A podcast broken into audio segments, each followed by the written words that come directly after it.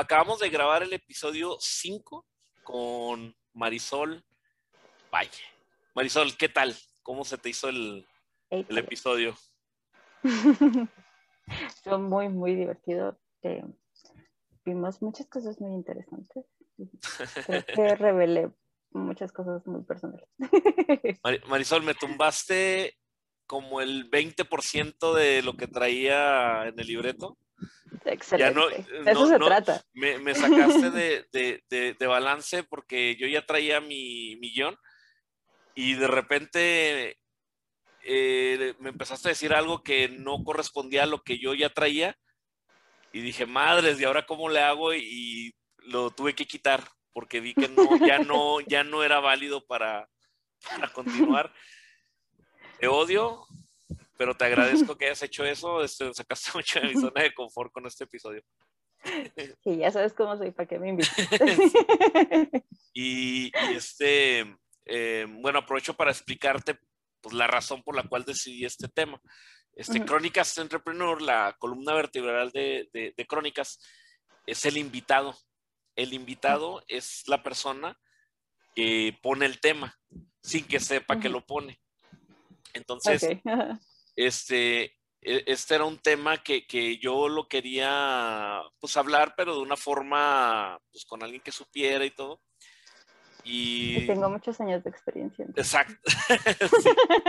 sí. entonces, este, eh, decía, sí, necesito a alguien que, sepa de, sexualidad. Y una vocecita, Marisol, híjole, este, necesito a alguien que, que esté pues haya salido, que esté acostumbrado a salir ahí en video y alguien me gritaba, Zafiro Chan, Marisol. Dije, chin, ah, necesitamos un tema para cosplayers. Es Marisol, Marisol.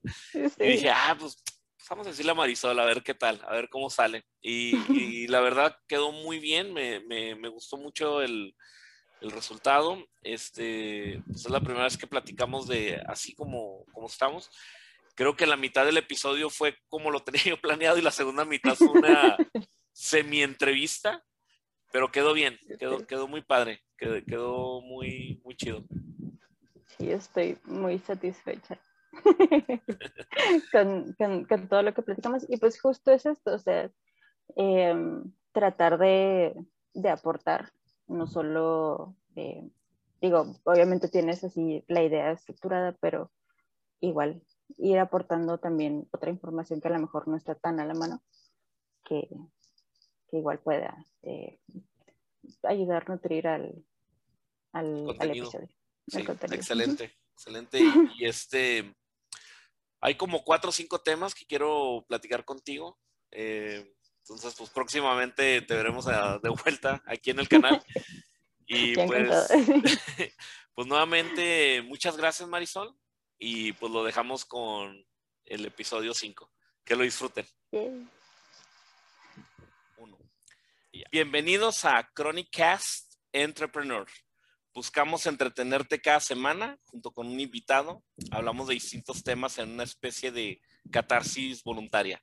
Escúchanos mientras descubres el significado de la vida y tal vez logremos motivar a tu mente millonario. Nuestra invitada de hoy es una persona con múltiples facetas. Es diseñadora gráfica, colabora en podcast, educadora sexual y su alter ego, Zafiro Shan, es la cosplayer con el mejor cosplay de My New. Con nosotros, Marisol Valle. ¿Cómo estás, Marisol? Amo el intro, ya, desde aquí ya sí, estoy enamorada. Sí, sí. sí este, todo, todos los invitados el intro es lo que les gusta, ya lo demás no. sí. Vamos a hacer que cambie, cambie eso, pero sí. intro de entrepreneur eh, ok. Sí, oye, pues muchas gracias por, por aceptar la, la, invitación. ¿Cómo, estás? Gracias, gracias, muy bien. Acá entre demasiadas ocupaciones. Ah, por fin agarrando otra vez el ritmo de, de las transmisiones de los podcasts. Excelente. no, pues... Eh, emocionada de estar aquí de este lado contigo.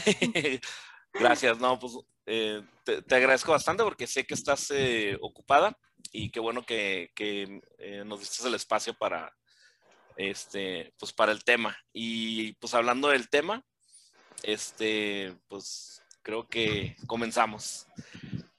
¿Va? ok. Excelente. Perfecto.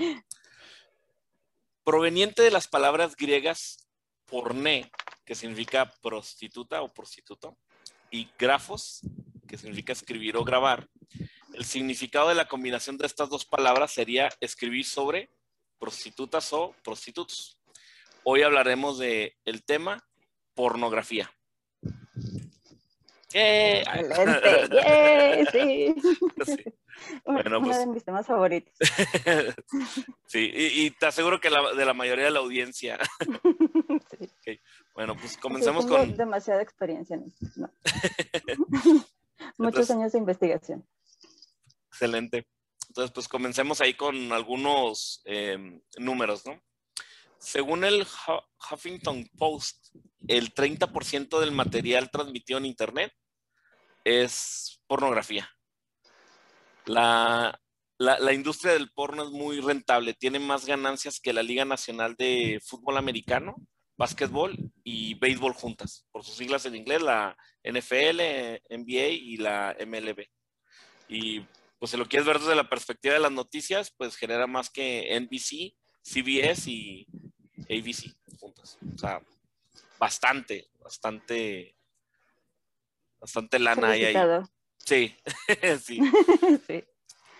los sitios web de pornografía reciben más tráfico y visitantes cada mes que Netflix, Twitter y Amazon juntos. Y, y, a, pesar de esta gran demanda, en Corea del Norte e Irán, la producción y distribución de pornografía se castiga con la muerte. ¿Cómo ves? Sí, depende mucho de, los lugares donde, donde se digo, hay, hay lugares, digo, por ejemplo, Japón, donde sí se tiene como muchas variedad de, material, pero... Muy abierto. Muy, o sea, muy abierto en ese aspecto, pero censurado siempre. Es así como que los pixelitos justo donde deben de ir para no hacerlo tan explícito. Y, es curioso, ¿no? Porque Japón tiene ahí un problema de, de natalidad, ¿no? De que los chavos no, no se quieren, no, no se quieren ya casar, no quieren tener hijos por lo mismo, ¿no? De que como que ya no, no, no, no, no lo necesitan.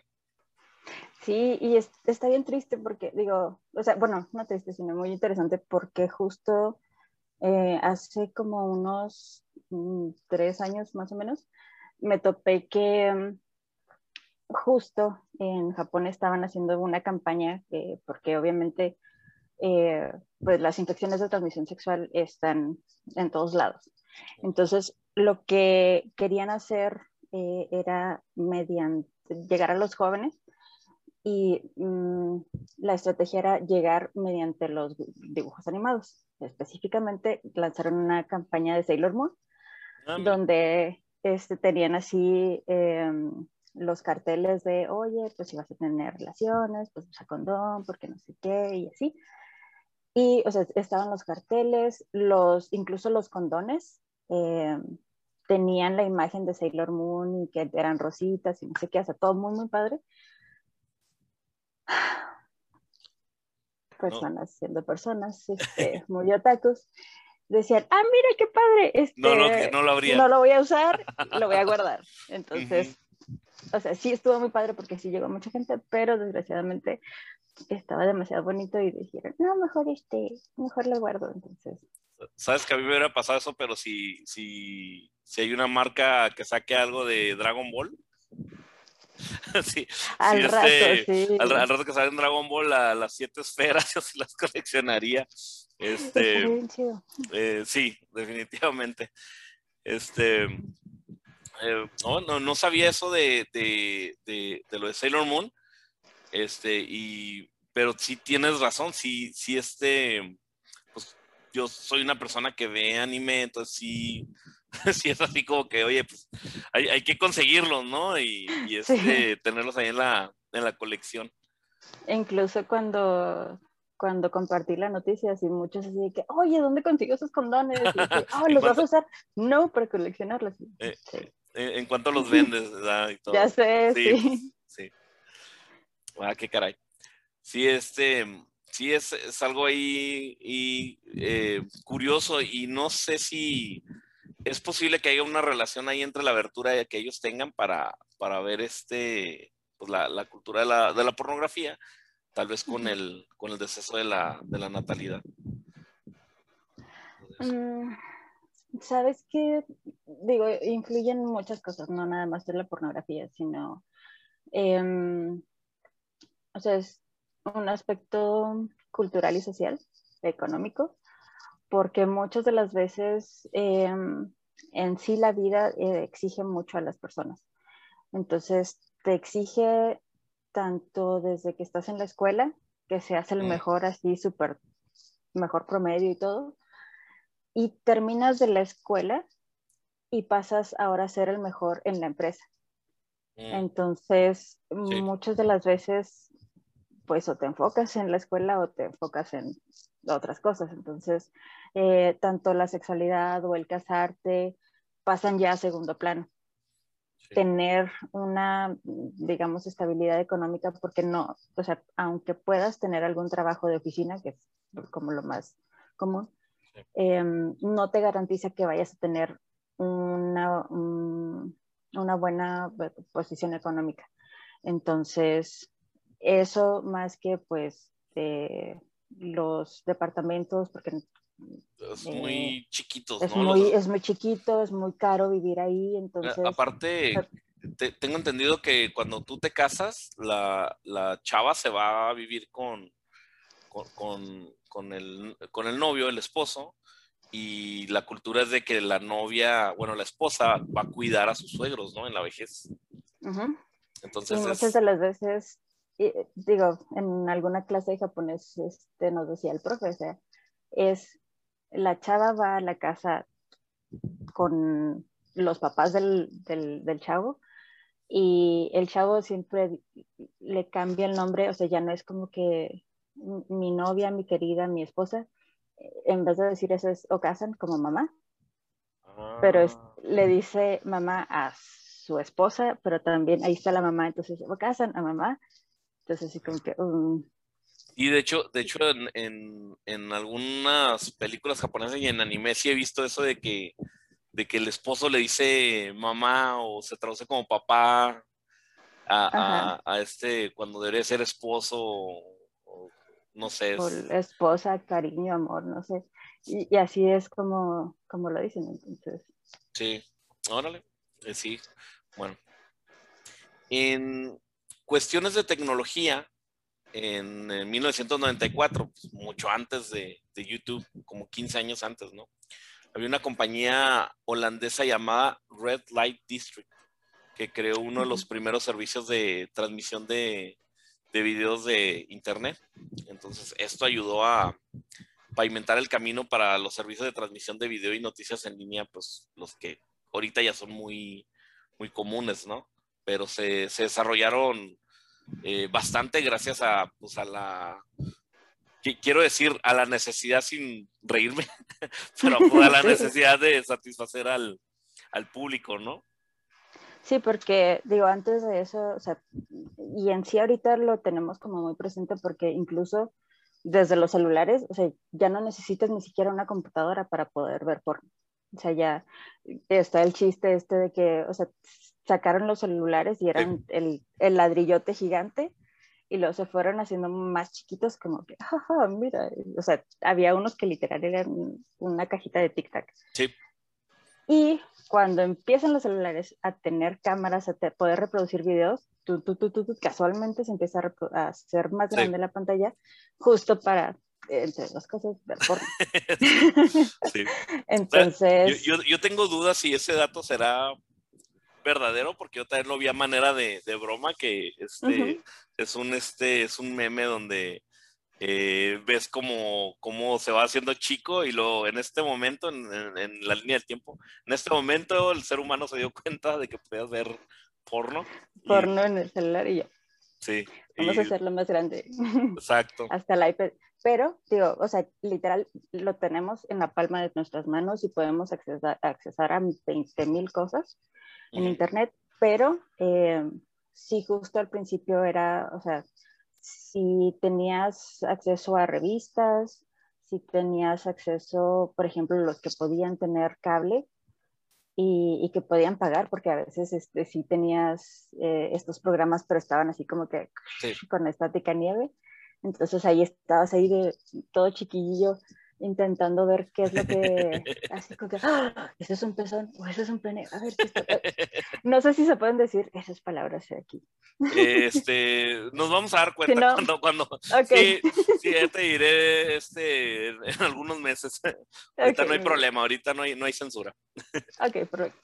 Entonces, eh, sí, en los años 90 sí era eh, un poquito más, 80, 90 era un poquito más difícil eh, poder tener acceso a estos materiales. Incluso em, con la llegada de los VHS, la distribución era un poquito más, em, más fácil. Pero eh, ya después de ahí llega el, disco, el, el, CD. El CD. Y muchos de los, digo, ah, me ha tocado saber de actores porno que tenían así, o sea, millones y millones de discos de sus películas, así que, oh, miren, empiezan a vender. como, como, carta de presentación. sí, sí, casi, casi, casi. Y llega el, el, disco, el CD, y valió madre. ¿Por qué? Porque ahora todo el mundo prefería el disco al cassette y se ve así, o sea, en sus cuartos o bodegas, así lleno de los cassettes, porque pues ya no. Digo, ahorita ya como eh, coleccionadores y así los pueden este, buscar, pero pues como que mm, así de la nada que digas, ay, ¿dónde estará el cassette de fulanito de tal? Mm, pues mejor lo buscas en internet y ya. Sí, más, más fácil, ya, ya es como para los fans que son muy hardcore, ¿no?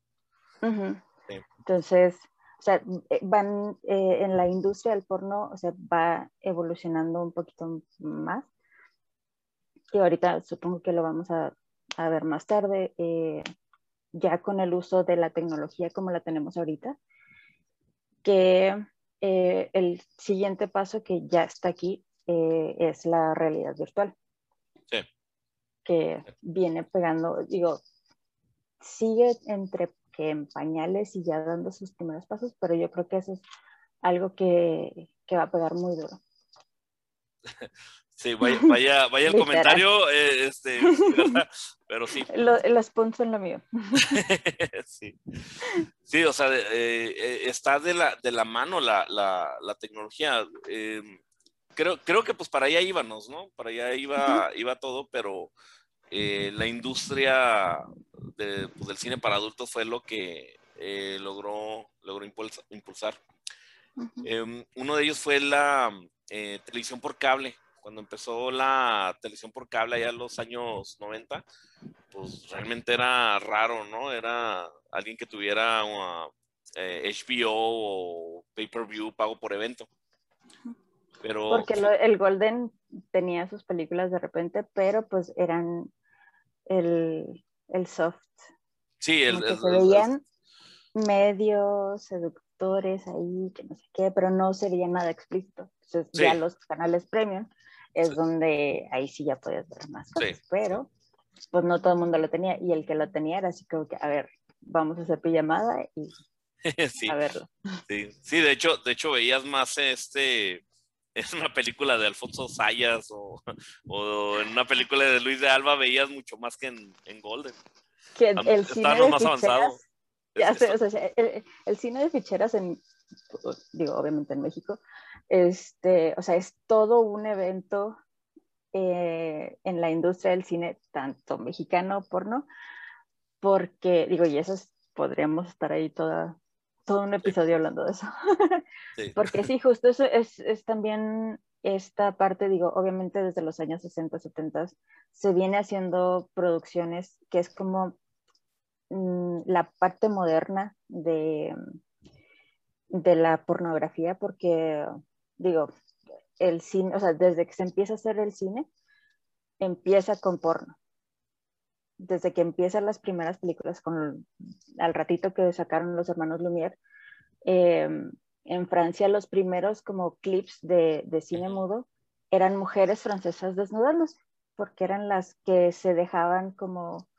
Las más eh, liberales, las que tenían menos eh, limitantes en su ideología, ¿no?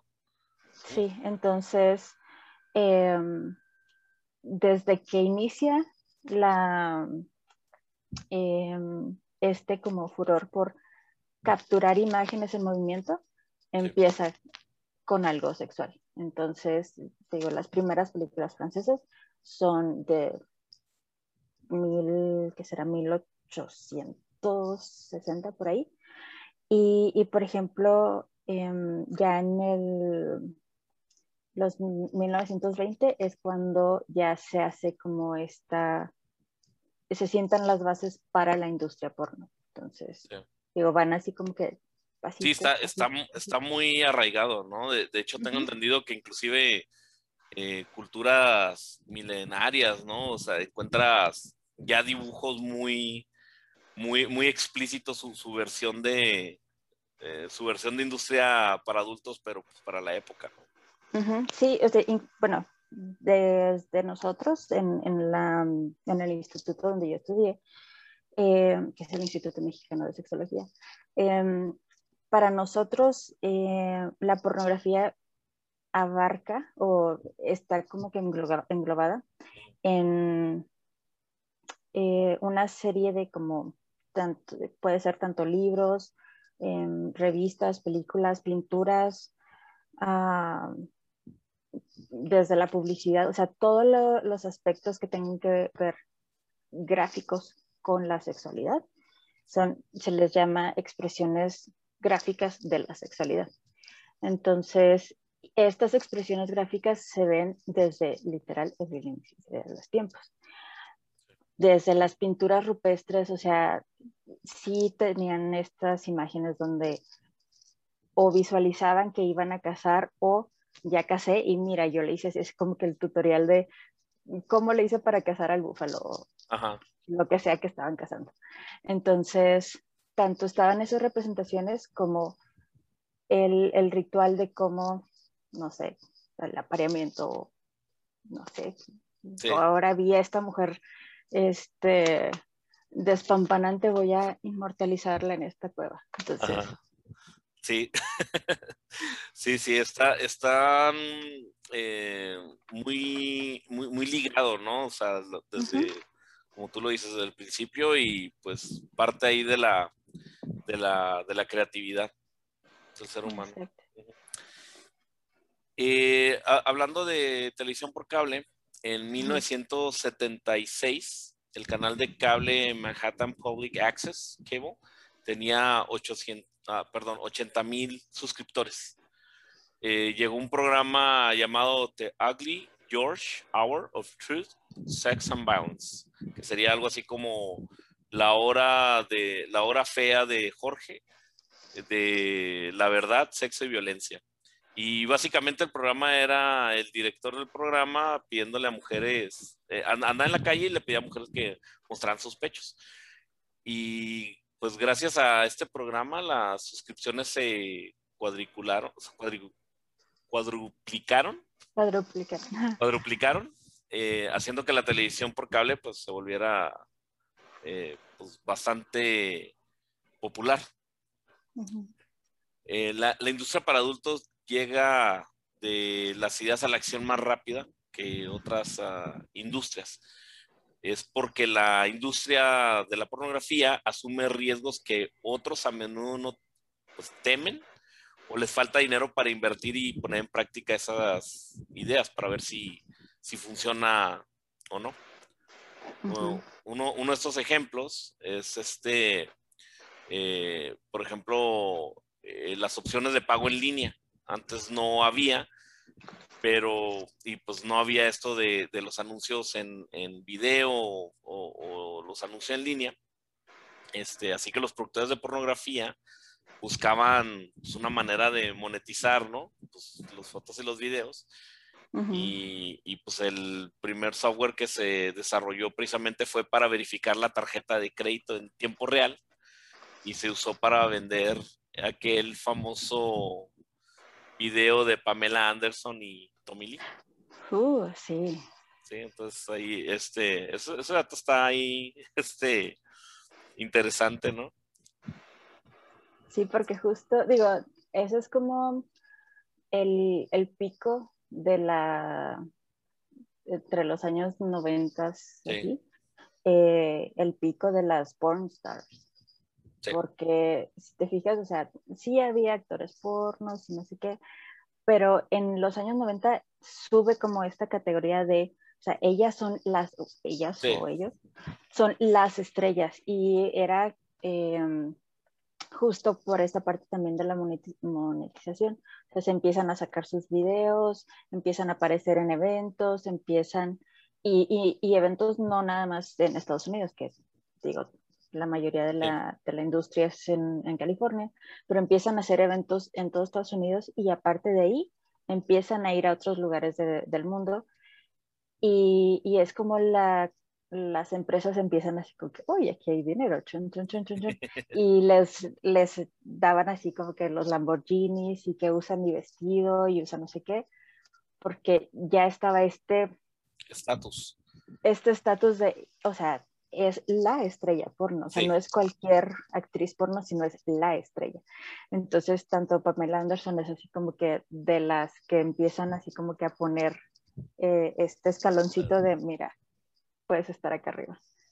Sí, o sea, subieron la, la, vara, ¿no? O sea, cambió totalmente, eh, subió unos escalones ahí la, la, industria y sobre todo pues, las artistas, ¿no? Llegaron a un estatus de, de, pues, de rockstars. Sí. justo, o sea, sí, andaban con rock, rockstars entonces. Ah, pues sí, sí, cierto. Sí, sí, sí. Eh, en los primeros tiempos de la televisión por cable, y cuando comenzaron a surgir los teléfonos móviles, la industria del porno desarrolló sistemas para que la comunicación entre los espectadores y quienes aparecían en pantalla fuera posible. Y pues comenzaron a surgir también los primeros mensajes de, texto por medio de, celular. Y algo que, que, estabas comentando, en los años 80 salieron las videocaseteras y pues eso fue un impacto muy fuerte en la industria del cine y a la gente de Hollywood les dio mucho, les dio miedo, ¿no? Inclusive querían demandar porque pues le tenían miedo a la piratería. Pero la industria para adultos no tuvo el miedo, aprovechó la oportunidad y, se expandieron, o sea, se, expandieron de manera ah, astronómica, porque pues, ya veías tú en, en los videoclubs de Colonia, ¿no? Que, Llegabas, llegabas a rentar una película, volteas para la derecha, a la izquierda y pedías el catálogo, ¿no? sí. Sí, o tenías el como esta sección así aparte de, oiga, ¿qué hay detrás de esas cortinas? Sí, sí, sí, sí. Y, era así como que, esos... ¿Sabes qué es? Los niños ahí. Sí, sí, sí. A mí, me tocó trabajar en un, este, en un videoclub, eh, más o menos como de los 17 hasta los 18. Uh. Y, cuando me pedían el, catálogo, este, es, pues, eh, les daba mucha vergüenza, mucha vergüenza porque eran señores ya pues, de 35, 40 años, ¿no? Y pues ya como quiera, pues uno se veía muy chavito. Pero, pero me, llegó a tocar, eh, el, el videoclub era de una señora y, me llegó a tocar ver que, este, le pedían el catálogo a ella y no me alcanzaban a ver a mí. Y, y sí, sí era diferente, o sea, este, era como una clase de acoso, no sé si, si me explique. O sea, llegaban y así como que, eh, como, como, mira, soy muy hombre porque veo porno, como es y...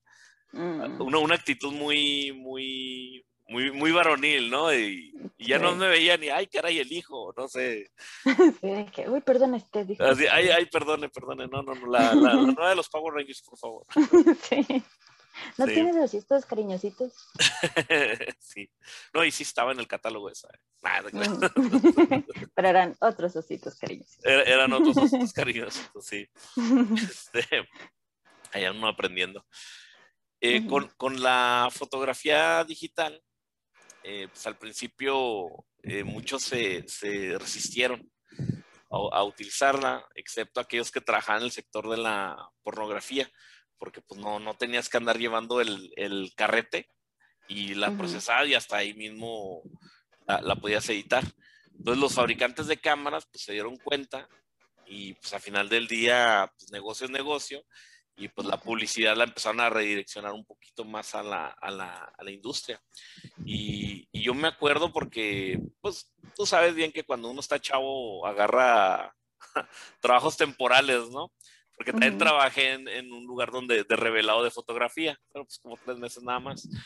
Y, y yo me acuerdo que era un negociazo, ¿eh? Porque llegaban los, la, la gente que tomaba fotos en, en este, en las quinceañeras, este, Oh, sí. y, y te vendían la, la foto en 100 pesos, ¿no? Y, y llegaban así de que, llegaban más o menos como a las eh, 12 de la noche, revélame las fotos rápido, y se revelaban las fotos y se regresaban porque las tenían que vender y tenían como una ventana de tiempo de una hora y media, ¿no?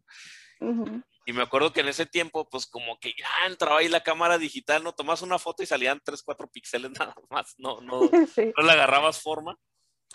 Y este, y yo me acuerdo, pues yo escuchando ahí los comentarios entre la gente que ya estaba muy veterana, que decía, no, es que esto nos va a echar a perder el negocio, este, no, no es posible y todo. Pero había gente muy trucha que decía, no, esto está muy padre porque ya no tenemos que venir aquí a revelar las fotos, lo vamos a poder hacer ahí mismo. Y, Sí, y, este, eh, estuvo interesante y en ese momento pues uno no lo ve, pero pues ya recordando te das cuenta de que pues el cambio estuvo ahí eh, fuerte, pero sí benefició a algunos. sí, yo me acuerdo que, o sea, no solo en, bueno, o aparte de las, de las quinceañeras, las bodas y así, eh, también me tocó en los antros, digo, no es que saliera mucho, pero en el, no me acuerdo dónde estaba el Viva México, este, que nunca llegué ahí. em, que, no, que no tenían mi foto ahí. ajá, así de que no la dejen entrar. Sí.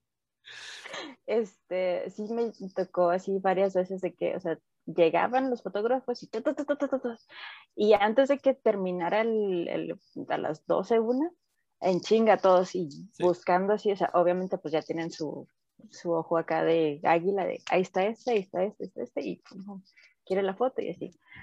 Y justo em, en, este, en este cambio, em, digo, a mí me tocó trabajar también una revista de sociales em, donde, digo, ya, ya llegué muy avanzada en, en- en el proyecto, pero justo me decían eso, o sea, cuando empezó esa revista, porque ya cuando yo llegué ya estaba revista impresa, eh, era de las primeras revistas que tenían su página de internet, que en aquellos entonces, Sí, para que tuvieras página de internet, es como que, uy, o sea, ya, ya eras, ya eras clase media de, de negocio de clase media, ¿no? Ya, Ajá. eras algo, estás a un nivel casi como Microsoft. Ya sé, sí, o sea, así como que, ¡fum! Entonces, y era, o sea, gente que iba a los antros, tomaba fotos y eran fotos así, o sea, en físico. No, no era la, no, no sería la página esta la de Enfiéstate. Sí, justo Sí, ahí. ah, ok. Sí, porque, eh, eh, ¿y ese, ese proyecto a qué nivel estaba? Eh, ¿Era Juárez, Chihuahua y El Paso nada más? Cuando o- yo entré, Sí. eh, ya era Juárez, El Paso y, y- y Chihuahua. Porque Pero al principio era puro Juárez, puro Juárez, y era así como que los antros más nice, y ahí estaba. pero fíjate que, después- que a, a nivel estrategia estaba muy bueno eso porque, o sea, tú iba, eh, si salía un amigo en, en la foto, Sí, querías ir. O sea, ya te sentías famoso. Ya era así como que tengo, no manches, salí en una revista. Te, te- sentías más importante que si hubiera salido en el periódico. Y, y si Sí. tú llegabas a salir, este, no, no, tu, tu mamá recortaba la foto, la pegaba. eh, Era, era una chulada esa, esa revista. Y yo me acuerdo, yo me acuerdo que, que, que yo la veía nomás buscando a ver a quién conocía.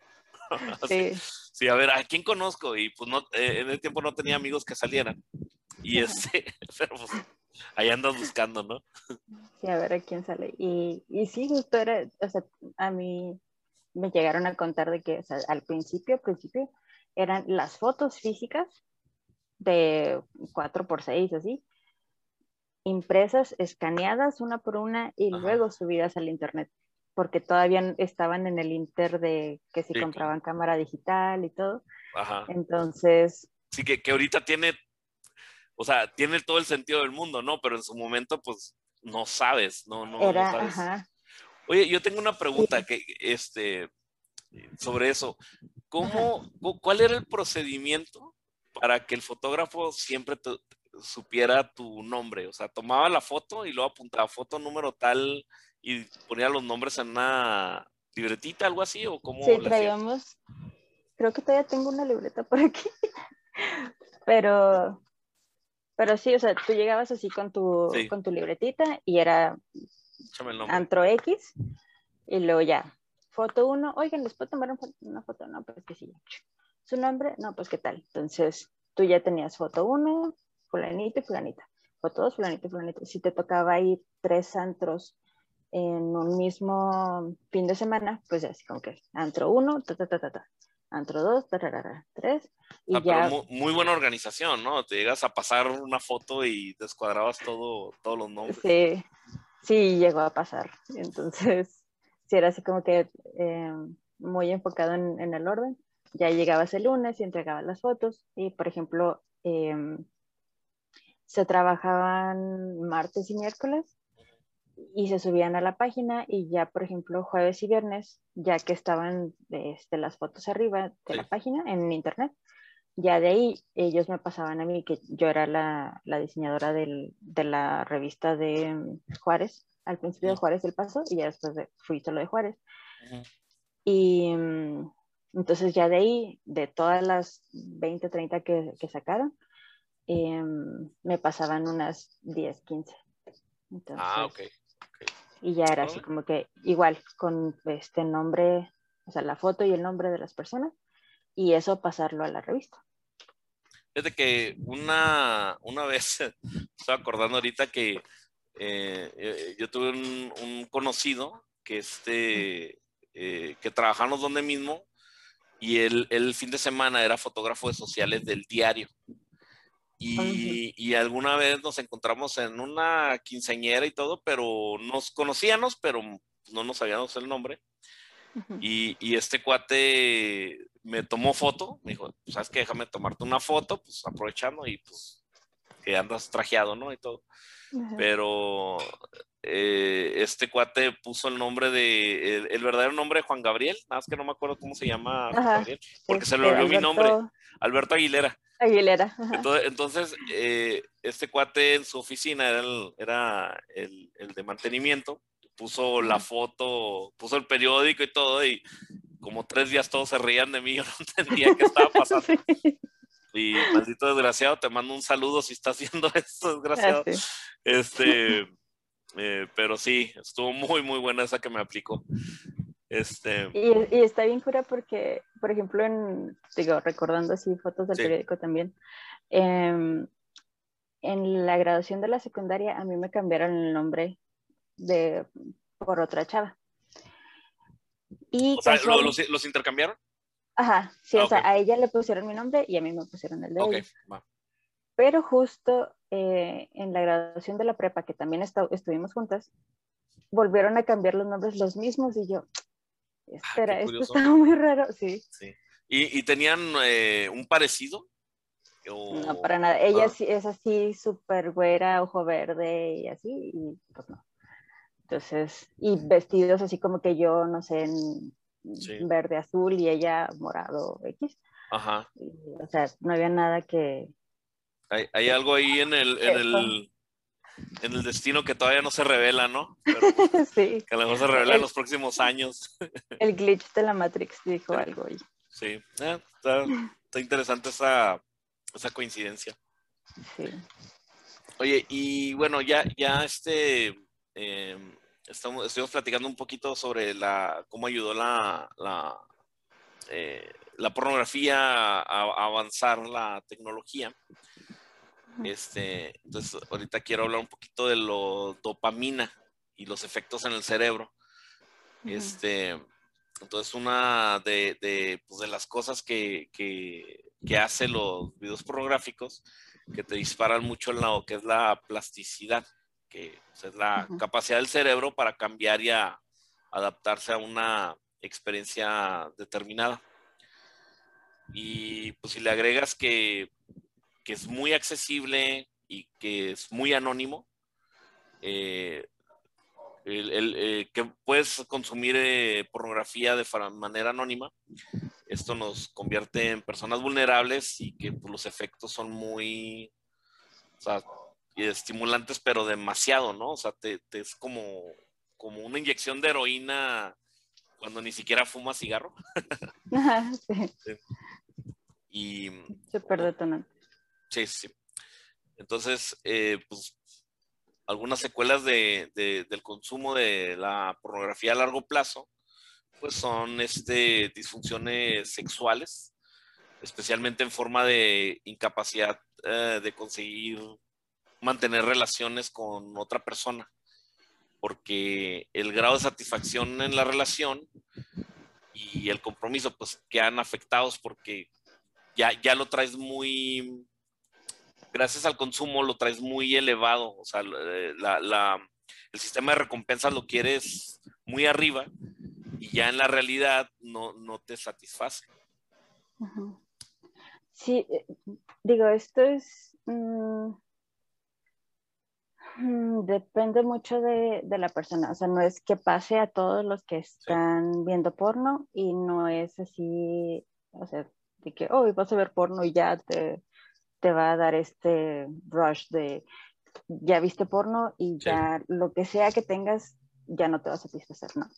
Em, de los estudios sí es un poquito mm, como 50 y 50, donde sí la exposición, sobre todo si no procesas em, que pues estás viendo una película que es fantasía, o sea, digo...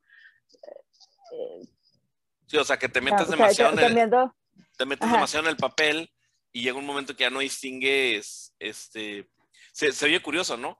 Pero no, ya no estás distinguiendo que, que es un, que es una película. y, eh, eh, yo me, acuerdo, me acuerdo de, de cuando se murió Paul Walker que decían, ah, pero ¿cómo? Si estuvo en todas esas películas, eran de carros, y cómo no supo manejar, así de que, güey, a ver, espérate, es una película, cuando están manejando y pasan por abajo de trailers, es ficción. Exacto. O sea, entonces, em, obviamente Star Wars no se filma en el espacio, o sea, espérate.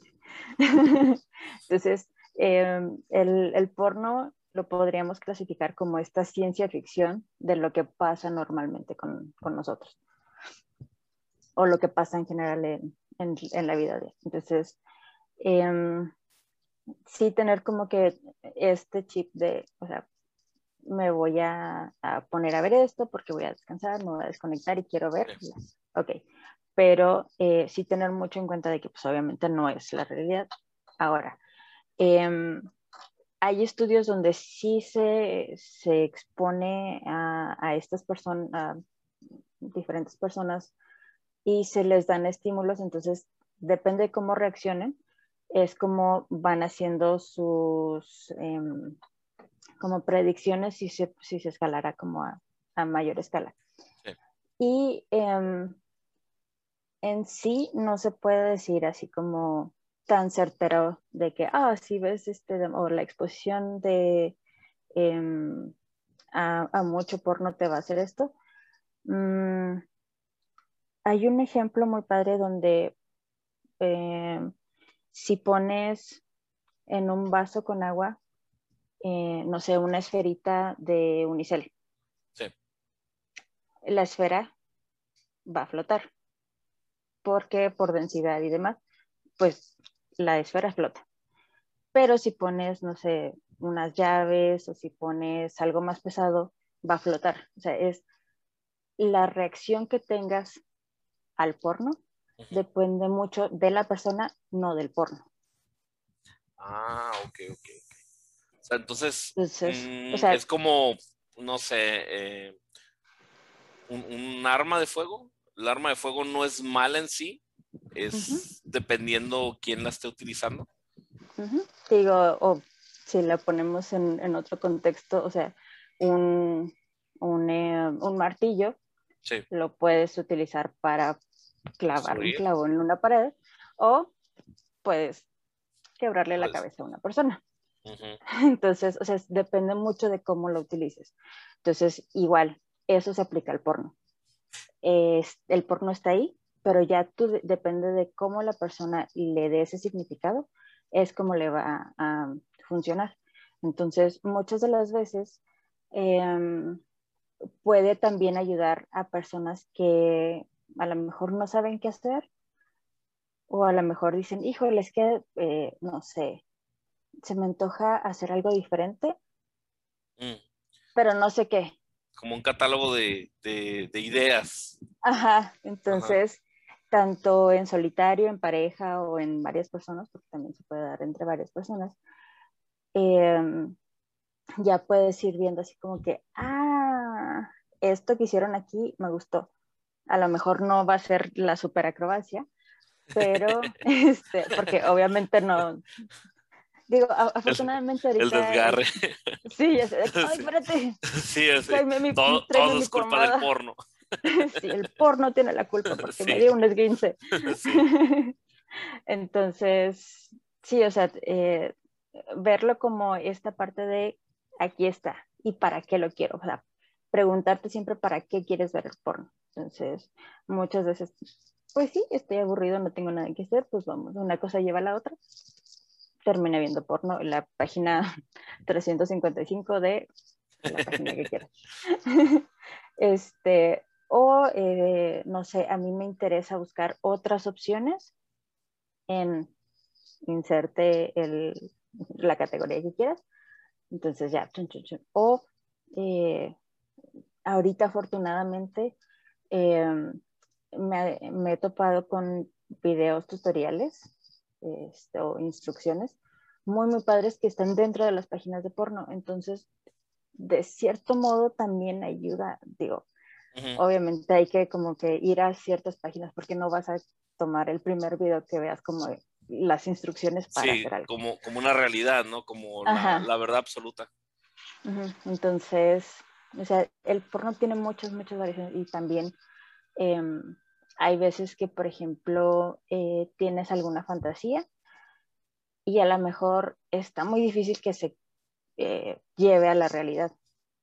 Pero a través del porno puedes decir, ah, mira, ahí salió mi fantasía y me imagino que yo la vivo y, te da como esta, como las bases gráficas de lo que pudiera haber pasado que a lo mejor está muy difícil conseguir a, ocho personas que estén en el mismo cuarto contigo, no sé. Y ahorita con pandemia, pues sí está más difícil. Entonces, eh, o sea, en sí el porno puede ayudar a muchas cosas. Obviamente también tiene su lado oscuro, pero pues depende de cómo lo uses. ¿Por qué, ¿por qué será que estaba tan, eh, tan estigmatizado el, el, porno? ¿Por qué, ¿Por qué, será que, que este eh, ya lo tenemos como algo que no es bueno. ¿Tú, tú, qué piensas sobre eso? ¿Qué, será? O sea, puede, ser muchas religión. cosas. la culpa la tiene la religión. Ajá, o sea, la, la, la, religión, este, pues la familia, este, la, eh, la sociedad, etcétera, etcétera, ¿no? Eh, pero sí está muy, muy estigmatizado. Y es curioso porque es, algo como tabú, como prohibido. No, no es tanto como antes, ahorita ya es más, más eh, lo podemos platicar más abiertamente. Este, pero me llama la atención que es algo muy prohibido, pero a la vez es muy, a nivel comercial es muy, muy exitoso.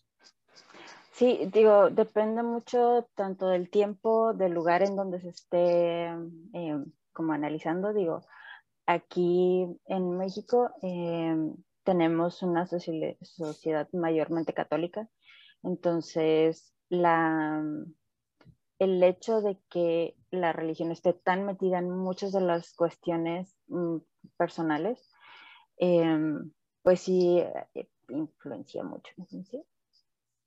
Influye mucho, sí, influye. Eh. Dije, momento, espera, sí, no sé. Sí, entonces influye mucho eh, dentro de cómo nos comportamos tanto en sociedad como en lo privado. Em, por ejemplo, ahorita que, que, mencionabas del distrito del Red Light, o sea, si te vas a, no sé, a Ámsterdam, que literal tú puedes ir por la calle y ver a las chicas ahí en, en eh, como estos aparadores y ah, quiero con ella, preste, bye. Y es, o sea, literal, estás en la calle, estás caminando y, o sea, donde que no sea, no sé, aquí la Juárez, no, espera la no he ido, entonces no sé, no sé cómo se ve eso. O sea, em, y también en qué condiciones, o sea, si tú comparas la Mariscal con el distrito acá de Red Light, o sea, es una diferencia abismal. Sí. Entonces, eh, sí influye mucho tanto la sociedad, la, o sea, la religión, las leyes, cómo están em, escritas. Entonces, mucha, mucho de eso es literal la prohibición. Entonces, em, o cómo, cómo concebimos el concepto de tabú, porque a lo mejor en, otras, en otros lugares el desnudo no está tan mal visto, entonces tú puedes andar desnudo por la calle y no hay tanto problema, pero aquí, o sea, en México creo que es solo una playa o dos, tres que de repente están saliendo por ahí, donde sí puedes andar y hay otros lugares donde literal la playa que escojas es nudista. O hay espacios eh, en ciertas ocasiones donde eh, se puede estar desnudo y no hay problema. Entonces, sí depende mucho de, cada sociedad y sí, la religión influye mucho en, todo esto. Muy bien. Hay, hay una, digo, antes de... Sí, sí, sí. No, no, adelante, adelante haciendo este como link entre ahorita la, la, religión y el, lo que decías ahorita de como tanto porno este, que te va a afectar el cerebro. sí, es, es, es, que bueno, la, la, la, ajá, la, teoría es de que este, tú, tú ves porno, entonces te genera dopamina, que es el sistema de recompensas del, del, del de, de, nuestro cuerpo. Entonces llega un momento en que te haces como adicto y subes mucho el nivel de recompensa.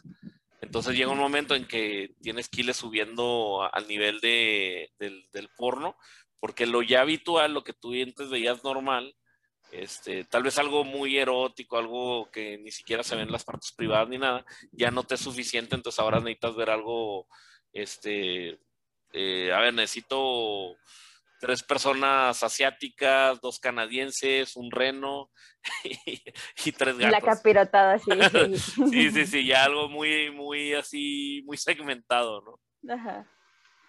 Entonces, digo, digo, este caso sí ya es muy, muy específico porque em, justo todos tenemos como ciertos niveles donde em, a lo mejor nada más me gusta, no sé, imaginarme o la fantasía de tal cosa. O hay veces que, ah, pues si lo veo una o dos veces, eh, pues está bien, pero no es como que lo tenga que tener todo el tiempo. Hay otras veces donde dices, híjole, es que sí necesito ver porno para que, eh, o sea, a lo mejor la mayoría de las veces, de, no sé, de 10 veces, a lo mejor 8, me gusta ver porno. Y cuando es de necesito porno para poder llegar al orgasmo, si no, no, o sea, no me pasa nada, ya no siento nada, em, ahí es cuando a veces eh, sí se necesita, por ejemplo, ya una intervención de, de un sexólogo porque tanto eso como la masturbación, la masturbación es de lo más natural del mundo. Eh, pero, por ejemplo, ya cuando la masturbación se vuelve, vamos a decir, crónica, o sea, no por masturbarte ya, eres un enfermo. Ya es como indispensable, ¿no? De, que, eh, como el café, ¿no? O sea, necesito, si no, ya no funciono. Justo así, o sea, eh, hay, hay, este nivel donde, o sea, quiero aclarar así primero. o sea, masturbarte no, no le hace daño nada, nada ni a nadie, es parte de, lo necesitamos en algunas ocasiones como em, a veces hasta para funcionar el, cafecito o el cigarro en la mañana, así como que, ah, qué chido.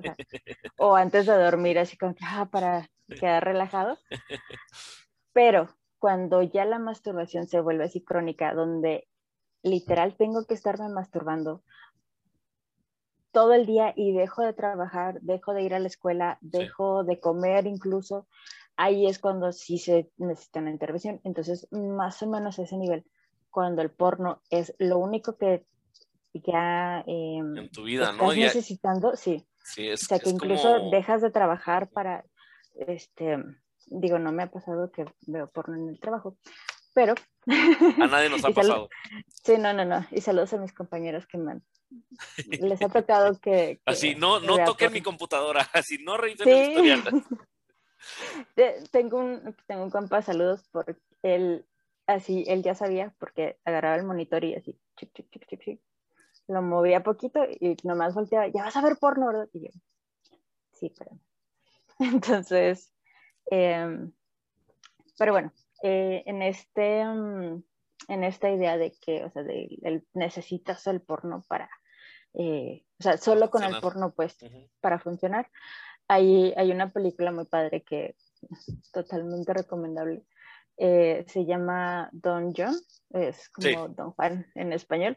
Y justo es, es, eso, digo, aparte de que ah, salen escenas muy bonitas. te adoro. Este, ¿Lo dices por Scarlett Johansson? Johansson. Johansson. Sí. Que de hecho, de hecho fue muy. ¿Cómo, se llama el actor? ¿Recuerdas? Eh, Joseph Gordon Levitt. Ah, ok. Eh, Joseph fue muy inteligente porque él fue el, director. El director, el Ajá, y entonces, entonces, cuando te das cuenta que él fue el que dijo, oye, necesitamos una película, una escena de sexo donde yo voy a, eh, donde el actor principal va a hacer esto y esto y esto, y oh sorpresa, yo soy el actor principal. Digo, no, ese es, ay, ay, ay, qué casualidad. sí, es, este, este, chavo es un, es un genio. Sí, esos son mis goals en life. Quiero ser directora de mi propia película. Ah, yo, conocer a, a, Scarlett. Digo, también. La voy a poner en mi película así de, ah, ¿qué crees? Hay una escena de amor. sí, donde tú seduces a la, a la actriz principal. A la actriz principal. Y, ¡ay, mira! ¡Qué casualidad! Soy yo. Sí. sí, perfecto. Sí, es muy, muy buena película. Este, oye, y en, tu experiencia, ¿te ha tocado, tal vez no a manera profesional, tal vez un poquito más a, nivel este, pues amigos o, conocidos, recomendarle a alguien que vea pornografía? Mm, sí.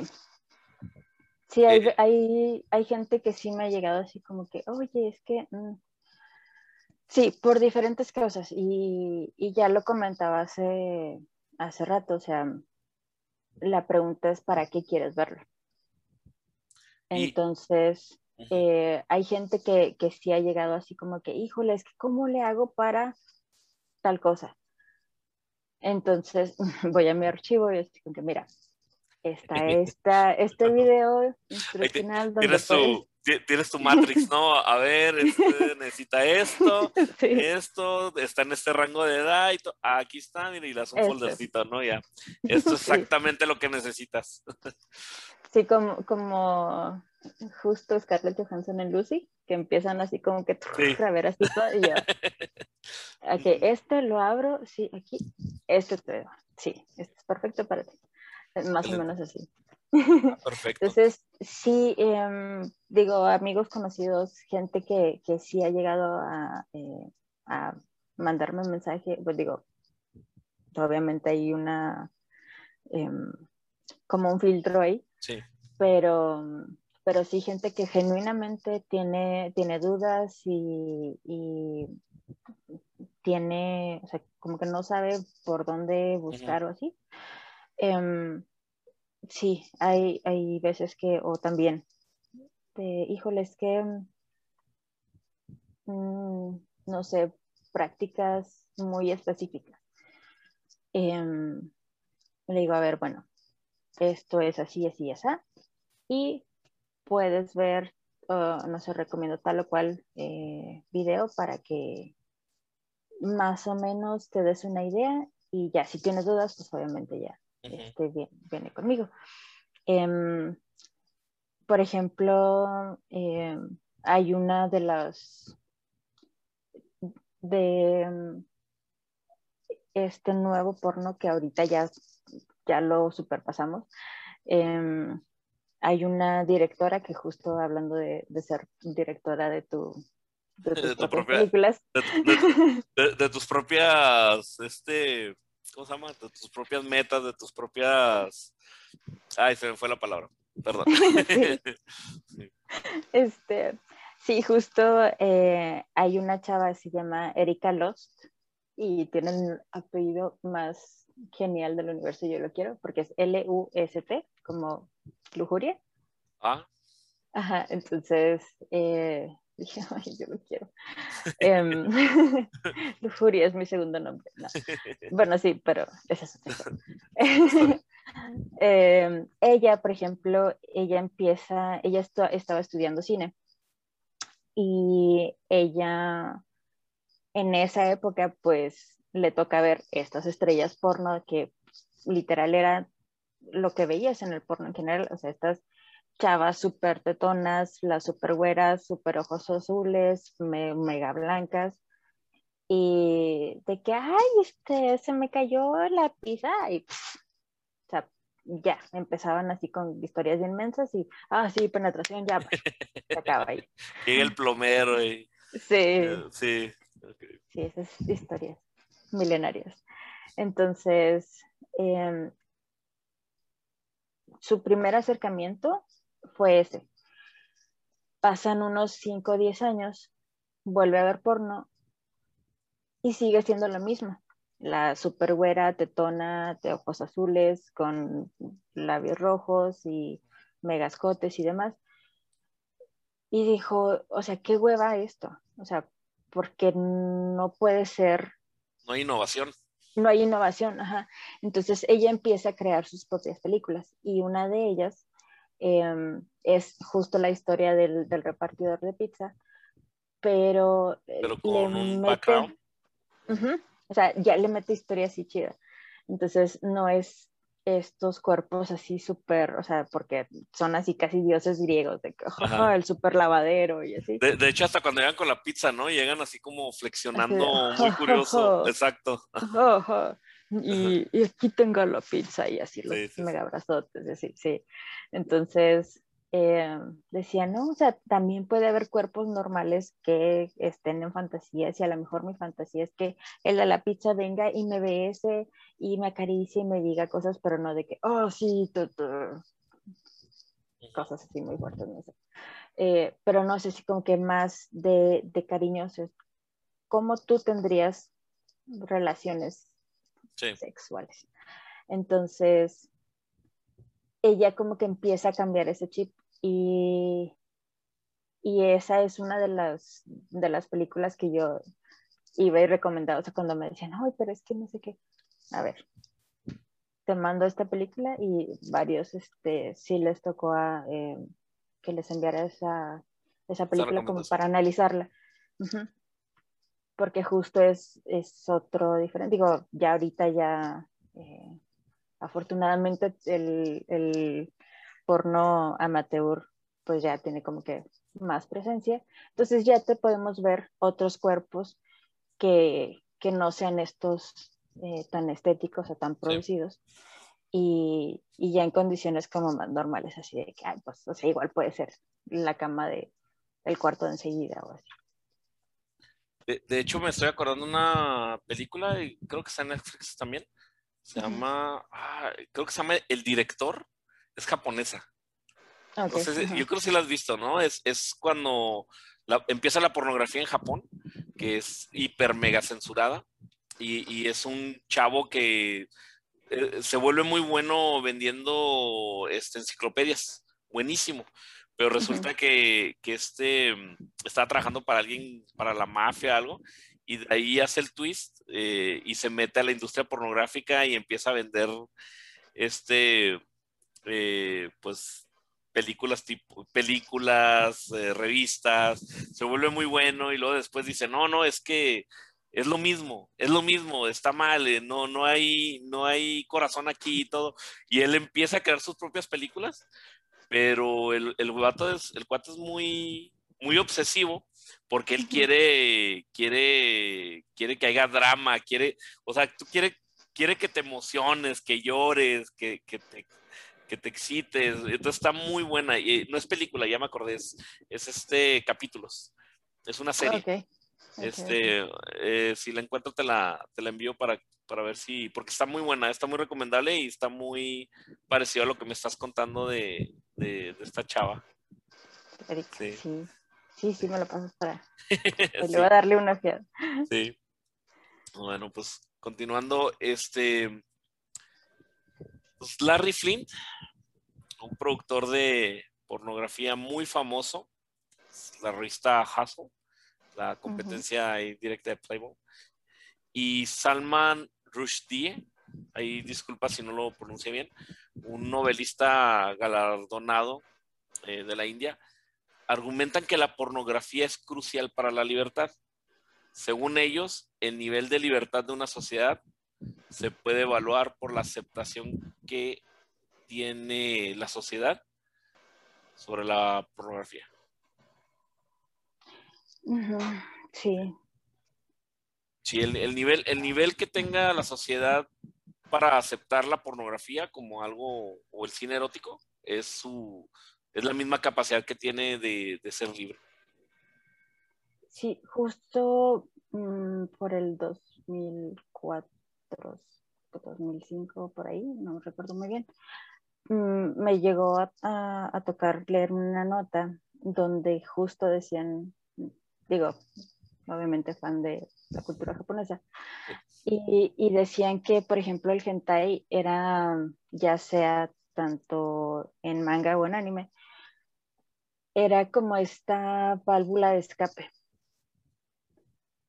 donde, eh, por ejemplo, los japoneses podrían como liberarle estas tensiones, estas presiones, porque otra vez recordamos la sociedad es muy, muy eh, opresora, iba a decir. Sí, o sea, está sobre las personas siempre. Entonces, eh, el, el, este deber ser el mejor, mejor que nadie más. Este, o sea, está muy presente en la cultura. Entonces, vas creando así como que vas guardando, vas así, y, y ellos lo ponían como esta olla de presión y que tenía que salir de alguna manera. Entonces decían que las personas al ver ya sea el manga o anime hentai, era como esta válvula de escape donde a lo mejor todas estas expresiones que tenían así como que, ah, bueno, ahí se libera y no haces, mm, era, como una opción o una alternativa a ir a hacer actos muy violentos ah, contra otras personas. Entonces, yo creo que también de ahí digo, obviamente, eh, el, porque estaba pensando en como el hentai de tentáculos y así. Sí. Entonces... De hecho, como, como que se quedó muy grabado, ¿no? De que hentai es eh, tentáculos. Tentáculos por todos lados. Y eso fue, pues, eh, sí, fue, fue igual que, que pues, en la industria porno de los 90, ¿no? Con que, que la este, la, la máxima representante pues, era esta chava, ¿cómo se llama? Pamela Anderson. Pamela Anderson. Eh, ese porno de hentai fue muy famoso, pero en los noventas. Ya después fue cambiando y ya es un poco más rudo. Ah, pero, más, diferente. Bueno, ya eh, con, más, con más opciones, pues, ¿no? Sí, pero por ejemplo, em, esta idea de tentáculos o pulpos teniendo relaciones, o, porque pues, en algunos sí son abusos sexuales, em, a, mujeres, o sea, no es de ahorita, no es de los noventas, o sea, es, e, esa idea está desde las litografías, desde las, primeras manifestaciones de arte en Japón, desde siempre, o sea, no es una moda que, que salió en los noventas, esa idea de los japoneses ha estado desde que tienen arte. Mm. Desde los primeros grabados, de las primeras litografías, desde las primeras pinturas, esa, esa es la, la narrativa que han tenido ellos. Entonces, de, o sea, si tú buscas arte japonés, eh, obviamente no así. Arte japonés. Muy, Eh, arte ajá, japonés, este, hentai. las primeras, sí. em, sí, las primeras Ilustraciones eran. ilustraciones eran imágenes de pulpos teniendo relaciones con, con chicas. Y no tan, tan violentas a lo mejor, pero sí estaban así como que los pulpos alrededor. Sí. Benditos pulpos. Y necesito un pulpo. sí. Este. ah, ajá. ¿Por qué? O sea, digo, ahorita haciendo como link o sea, de, Sí. de todas las cosas que haces, hay ahorita este boom de unos... es que no son vibradores, este, pero son estimuladores. De, tienen así la forma de, De como pulpo. de un bracito de pulpo. Mm. Y esos tiene como dos, tres años que empecé a verlos que ya están así como que, oh, mira, tenemos el bracito de pulpo y que sea, te los venden así como que con este vas a tener el super squirt. Entonces, o sea, incluso desde la pornografía, ahora en otros ámbitos, obviamente sexuales, em, van como influyendo también. Entonces, Este, ahí me daré la tarea de, de investigar y pongo ahí este eh, el link al por, por si a alguien le, le interesa. ah, este, ay, sí, sí, si quieren, tengo descuento de ahí. Ah, sí. Pongan Pero- el, el link Zafiro Shan, Zafiro-chan y Sí, se van a la sí. página, les dan un el descuento. de- 10%, junto con los condones Sí. de Sailor Moon. Ándale, sí. Ok. Oye, eh, Marisol, y, y ya para, para terminar, este. ¿podrías explicar, este, como tú veas hacia detalle o a grosso modo, este, lo que es una sexóloga? O sea, tienes que tener un problema de índole sexual para asistir a una sexóloga. Eh, una sexóloga es una psicóloga, este, pero más especializada. Eh, necesito tener un problema para ir con una sexóloga o eh, etcétera, etcétera. Sí, no necesariamente tienes que tener un problema. eh, puedes tener desde dudas em, o algo que te inquiete, o sea, no necesariamente tiene que ser algo malo.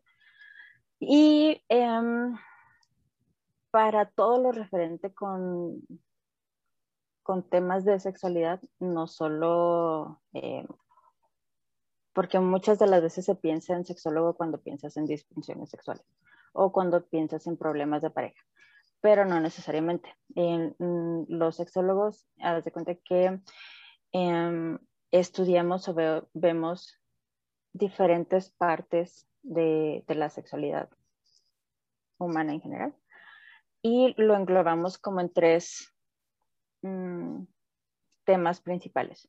Se ve desde el ámbito biológico o biomédico, desde el ámbito social y del ámbito psicológico. Es como una colita, si quieres, de la, de la psicología, pero no vemos eh, como, digo, depende de- del, del sexólogo, porque eh, aunque una persona sea sexólogo, no va a ser como experto en todos los temas. Sea, vemos temas tanto de identidad, de preferencia, expresiones eh, comportamentales, vemos higiene, vemos, por ejemplo, el embarazo o interrup- interrupción del embarazo. Em, es que hay muchos, muchos temas. Y, y no es espe- específico a, mm, a cierto tipo de personas. Las personas en general eh, tenemos nuestra expresión de la sexualidad desde que nacemos o antes hasta el último día de nuestras vidas y a veces después. Entonces, eh, porque hay estudios con... Ajá. Entonces,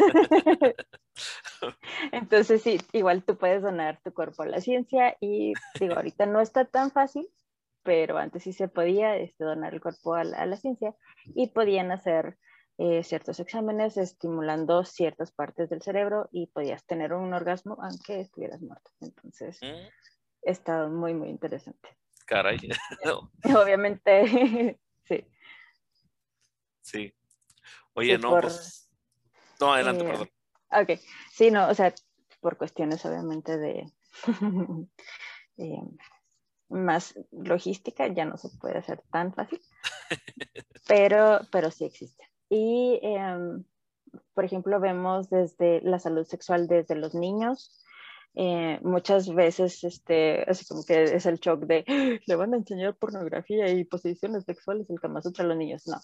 Em, desde los niños chiquitos eh, se les enseña, por ejemplo, digo, se dan talleres para niños, para los padres de los niños, para los maestros, de em, hablar sobre espacios públicos y privados que em, digo, los espacios públicos, pues existe la escuela, la calle, la tienda, no sé, y los espacios privados, incluso dentro de la casa, que se podría pensar privado, pues tienes tu cuarto o el baño, espacios donde tú vas solo y, y puedes estar ahí y hacer lo que quieras en privado.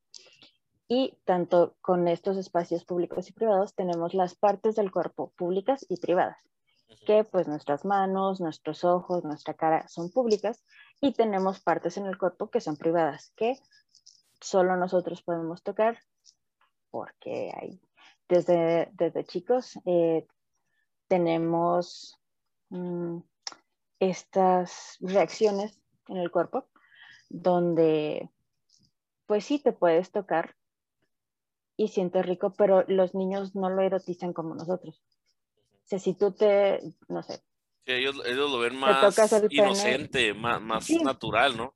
Es como, por ejemplo, eh, no sé, eh, te duele mucho la cabeza y alguien llega y te da, te, da un pequeño masaje, pues tú te sientes bien, ¿no? Y no significa que ya esté erotizado. este, entonces me imagino que con los niños es algo parecido, ¿no? Ellos sienten bien, pero ellos no lo ven de manera es algo sexual, pero ellos no lo ven así, porque ellos... Sí, no, o sea, nosotros ya de adultos lo erotizamos. Sí. Pero para los niños es así como que, ay, tengo comezón en la cabeza, me rasco, ay, ya sentí rico, ok, ya, sigo jugando o lo que estaba. Entonces, justo para esto es los espacios públicos y los espacios privados, donde si quieres hacerlo, pues te lavas tus manitas, vas a tu cuarto o al baño ahí lo haces, de preferencia que no esté otro adulto o otra, o, u otra persona. Y, y, ya, o sea, tener como este espacio para que si lo quieren vivir, si lo quieren hacer, pues que sea de, de un, con una manera un poquito más privada, digamos, privada, saludable. Em, mm, es que no quiero decir positiva, pero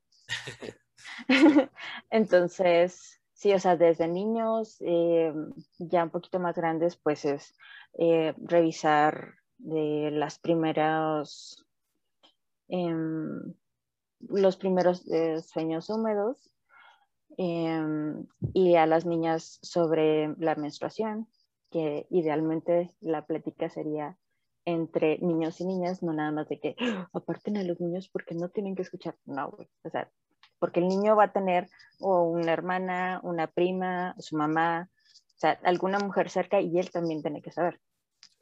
Entonces, ahí pues también se habla de higiene y demás, ya un poquito más grandes, digo, o sea, obviamente hay temas intermedios, pero así como a grandes rasgos. Em, ya un poquito más grandes, pues se habla sobre infecciones de transmisión sexual, sobre em, el uso del condón, eh, y otros eh, métodos anticonceptivos, aparte de em, hablar de eh, cómo fomentar las em, relaciones un poquito más sanas, porque sobre todo si no hablas o si no tienes ejemplos de relaciones, vamos a decir, saludables, em, de noviazgo, pues se puede dar mucho el, el, el, uso de la violencia, tanto física, psicológica. Y normalizarlo, ¿no? De que tú lo veas como algo eh, así, algo normal, ¿no? Tanto como para, para, hombres como para mujeres. Porque, o sea, incluso lo vemos desde chiquitos, de que, ay, si te pega, este, es porque le gusta. que, no, espérate, o sea, le estás enseñando a la niña desde chiquita que, el tipo que te gusta te tiene que golpear. Y si no te golpeas porque no te quiere, entonces se van haciendo todas estas ideas. Sí. Y te digo, así nos vamos hasta incluso este, ya, ya más grandes, o sea, a veces pensamos que, que, los adultos mayores no tienen relaciones o no les interesa porque ya están viejitos y ya para qué. Te sorprendería la cantidad de gente que, digo, en los asilos es, es, bien clásico de que si llega alguien con alguna infección, alguien nuevo con alguna infección, casualmente al rato ya todos tienen. ¿Cómo se pasó? ¿Quién sabe? Por el café o el, té que estaban ahí en la mañana. Entonces... Qué, qué, bonito. uh, Marisol, um, muchas gracias por, por aceptar la, la invitación de, del día de hoy. Este, ¿Quieres eh, mencionar tus redes sociales? Sí, claro. ¿Sí? Y digo, primero que nada, este, muchas gracias por, por, por invitarme, por pensar en mí, porque yo soy fan de estar hablando de estas cosas, entonces, este, sí, soy. Mm, sí. Eh, y pues bueno, eh, estoy en todos lados, literal, eh, como Zafiro Chan. Es igual, arroba Zafiro Chan. Estoy en Facebook, en Twitter, Instagram, Twitch, TikTok, OnlyFans y todas esas cosas. en todos lados, literal, estoy. Entonces, arroba Zafiro Chan. Y tengo un proyecto que estamos ahí cocinando eh, que se llama Alquimia Sexual Podcast. Así se llama, pero en redes, en Instagram, Twitter y en Facebook está como arroba alquimia podcast, porque no puedo poner sexual. pero, pero igual, es este, por ahí al rato, al rato sale. Más Yo, agarras un muy buen nombre, ¿eh? Alquimia Podcast me hace muy, muy buen nombre.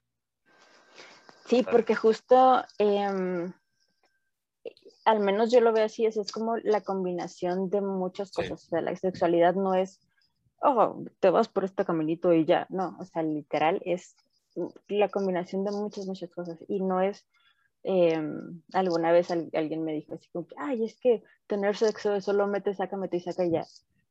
Si fuera tan sencillo, no tendríamos tantos problemas.